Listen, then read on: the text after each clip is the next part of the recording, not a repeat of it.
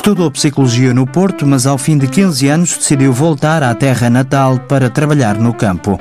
Luís Carrasqueira é hoje um pequeno empresário agrícola. Eh, cresci na agricultura, os meus avós maternos eh, eram proprietários, tinham muita agricultura, portanto os meus tempos livres ia com o meu pai essencialmente com o meu pai para a agricultura e sempre foi ideia minha um dia mais tarde poder regressar à minha freguesia e poder dar o meu contributo para a região. Assim fez, aproveitou os terrenos da família, comprou alguns baldios e agora tem uma exploração agrícola de 25 hectares em Felgar, Torre de Moncorvo.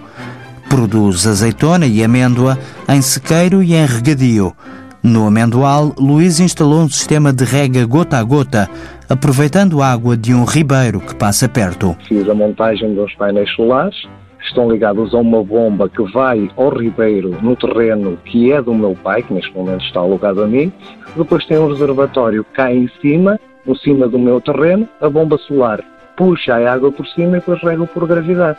Desta forma consigo eh, fazer com que a minha produção a curto prazo seja superior à de produção de amendoal em sequeiro.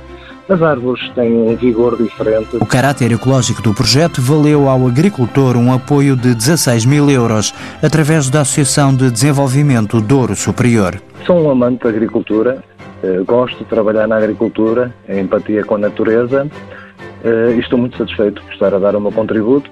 Portanto, gero emprego na região, eh, ajudo a desenvolver a região e, estou satisfeito. O próximo passo é apostar na venda de amêndoa, figos secos e azeite da marca Ladeiras do Sabor, já criada pelo jovem empresário.